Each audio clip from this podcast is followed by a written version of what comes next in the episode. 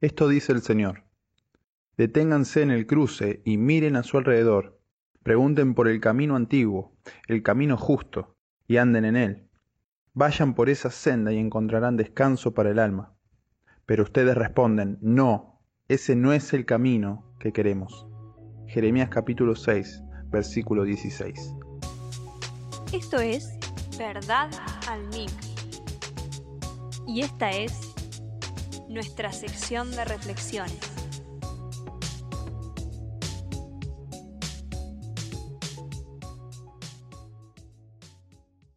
Hay una tendencia en todo ser humano, es la tendencia al orgullo, pero pienso que en el hombre es más visible, porque generalmente es el hombre que cuando va por un camino con su auto y se equivocó, me parece habitual del hombre decir, no estoy perdido, sé por dónde tengo que ir. Y de pronto estamos perdidos, no sabemos por dónde tenemos que ir, pero tampoco queremos preguntar por dónde ir. Sentimos que es humillante para nosotros habernos perdido, no reconocer ese camino que tantas veces transité y ahora de pronto estoy perdido. ¿Cómo puede ser? Entonces ese orgullo no nos permite reconocer que nos hemos equivocado y que necesitamos preguntar por dónde hay que ir. Necesitamos consultar tal vez al GPS o a un habitante de la zona para que nos oriente por dónde ir. Y con tanta frecuencia eso nos avergüenza que no queremos pasar por esa situación. Pero realmente no tiene nada malo equivocarse.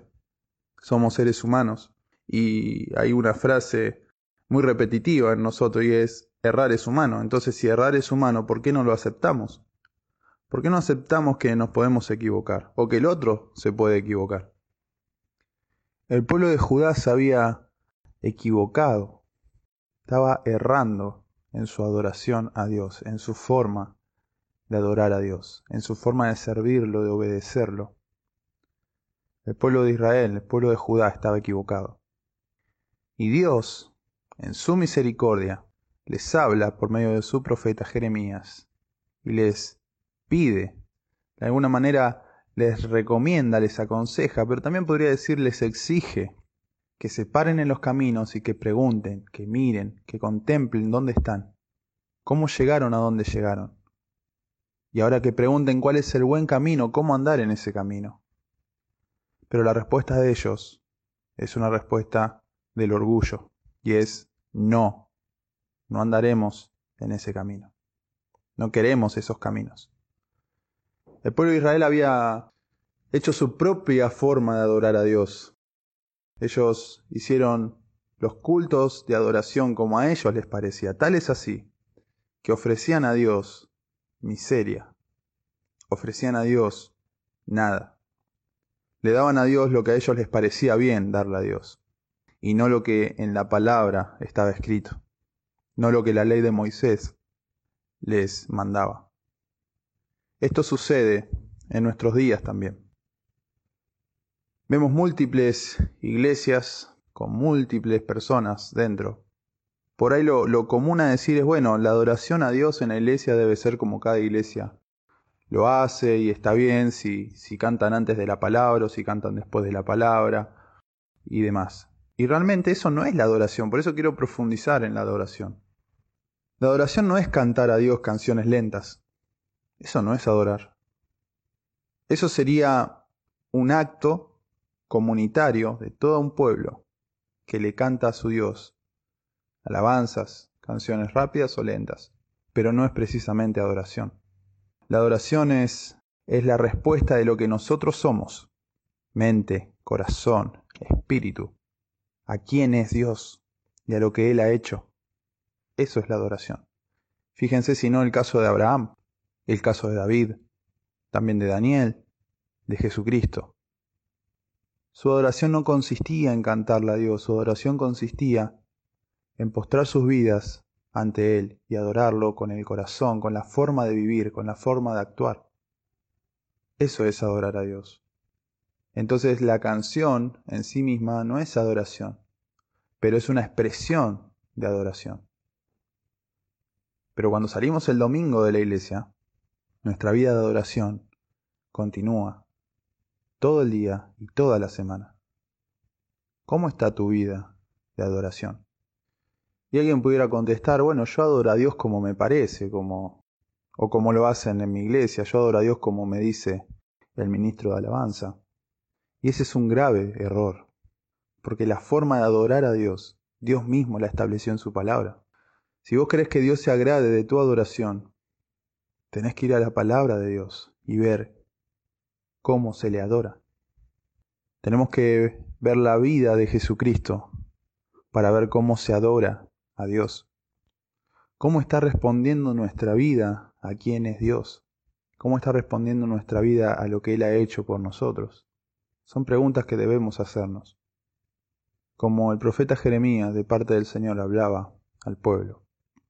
Y nos habla hoy. Debemos ir a la Escritura y consultar esos caminos de adoración que transitó Abraham, que transitó David, que transitó el profeta Samuel, que transitó Isaías, que transitó Ezequiel, esos caminos de adoración que transitó nuestro Señor Jesucristo y que transitó la iglesia del primer siglo. Vidas de adoración, vidas que manifestaban gratitud y honra al Señor. No canciones, no simplemente canciones, que la canción sea una expresión más de nuestra adoración constante. No te permitas contestar como el pueblo de Israel, no, yo voy a adorar a Dios como yo quiero. Yo voy a hacer de mi adoración como yo quiero. No te permitas esa respuesta. A lo que te quiero invitar es a que vuelvas a la palabra de Dios, a que te vuelvas a las escrituras y andes delante de Dios como a Él le agrada. La única forma es conociendo su palabra, no siguiendo el ejemplo de un pastor, un maestro, un amigo. No, es siguiendo el testimonio de las escrituras, el testimonio de Cristo, el testimonio de la primera iglesia, porque lamentablemente en nuestros días hemos hecho de la adoración un acto trivial, un acto más, algo cotidiano. Tal es así, tal es así, que hemos ido al culto del domingo con un corazón renegado. Hemos ido al culto del domingo a cantar con una liviandad al Dios Creador. Y eso habla de que no conocemos como debiéramos al Dios que nos salvó. Porque de ser así, entonces eso se vería reflejado en nuestra adoración. En tu vida y en mi vida se ve reflejado cuánto conocemos al Dios de los cielos y de la tierra. Y en igual proporción entonces es en cómo lo adoramos, cómo vivimos para Él, cómo ofrendamos nuestra vida a Él. Analiza cómo has adorado a Dios en estos días, en esta semana, en estos meses. Y tal vez la conclusión sería, yo no conozco tanto a Dios entonces como debiera. Entonces volvámonos a las escrituras y conozcamos al Dios que nos salvó, que nos ama, que es el soberano de toda la tierra. Él merece una adoración limpia de su pueblo. No digo perfecta porque no somos perfectos y no alcanzaremos la perfección mientras estemos en este cuerpo, pero una adoración limpia de un corazón genuino que reconoce al Señor. Me impacta mucho la respuesta de este pueblo. No andaremos en esos caminos. No queremos esos caminos. Yo no quiero adorar a Dios como dice su palabra, yo quiero adorar a Dios como a mí me parece. No, no es correcto. Que Dios nos limpie de todo pecado, de todo orgullo. Que Dios nos limpie de toda maldad. Y que podamos darle una adoración buena, correcta, santa. Nuestra vida fue comprada a precio de sangre, no nos olvidemos de eso. El Cordero de Dios derramó su sangre para rescatar nuestra alma y llevarnos a Dios. Recordemos eso. Olvidarnos de eso es lo que nos lleva a una adoración trivial, a una adoración superficial. Medita en la cruz de Cristo, medita en su obra a tu favor, medita en lo que Él ha comprado para vos con su sangre. Él derramó su sangre, Él murió en una cruz para rescatarnos. Meditemos en eso. Y al meditar en ello, entonces adoremos a Dios. Soy Brian Delfino, esto es Verdad del Mic. Nos vemos pronto. Esta fue nuestra última reflexión en esta primer temporada.